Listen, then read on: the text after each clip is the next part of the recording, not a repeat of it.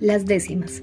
Esta forma del folclore poético recibe su nombre por el hecho que cada estrofa está compuesta de 10 versos, cuya rima clásica es son consonantes el primero, cuarto y quinto verso, el segundo y el tercero, el sexto, el octavo y el décimo, y el séptimo y noveno.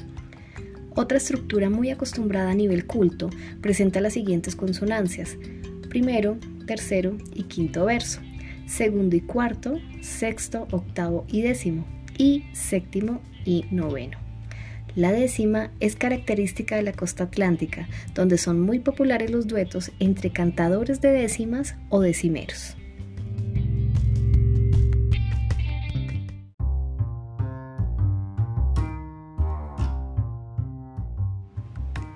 Existe una variedad de décima que se distingue como glosada, a la cual se refiere Pardo Tobar en los siguientes términos. A propósito de la glosa, habría que recordar que es una artificiosa estructura en la que se comentan glosan, los conceptos expresados en una cuarteta o en una quintilla. Aquí y en su orden, cada décima remata con uno de los versos de la estrofa comentada o amplificada.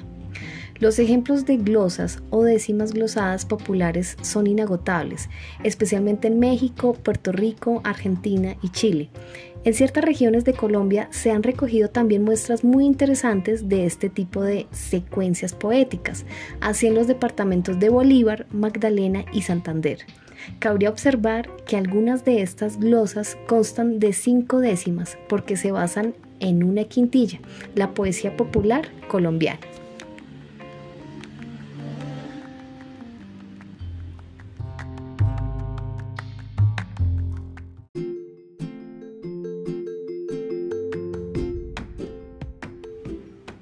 Las décimas glosadas que titulan José de los Santos Moreno, que se estructuran a partir de una quintilla, sirven de ejemplo.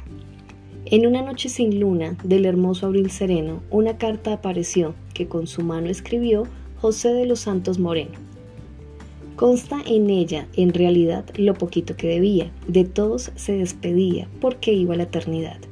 Con su intención sin piedad, resolvió sin pena alguna abandonar la fortuna, mas como la muerte aterra, resolvió viajar por tierra en una noche sin luna.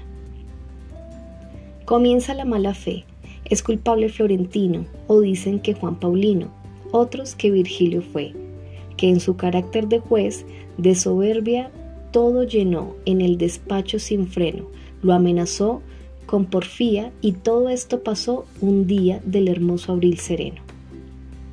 Se declara en pura guerra el don de la hechicería, comienza la habladuría de la médica por tierra, que al apuro Luzbel se aferra, pero éste no la oyó.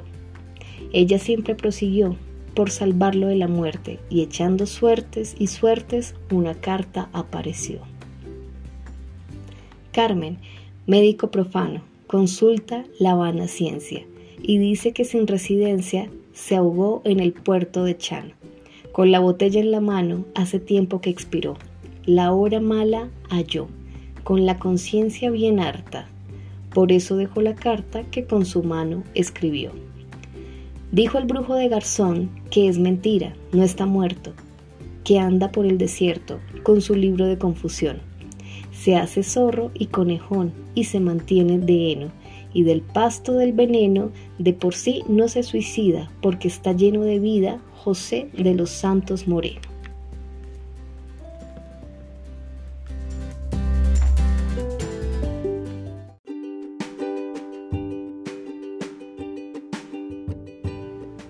Estas décimas fueron recopiladas por don Gineco Rangel Pava en la población de Guamal, departamento del Magdalena, y corren publicadas en su obra Aires Guamalenses 1948.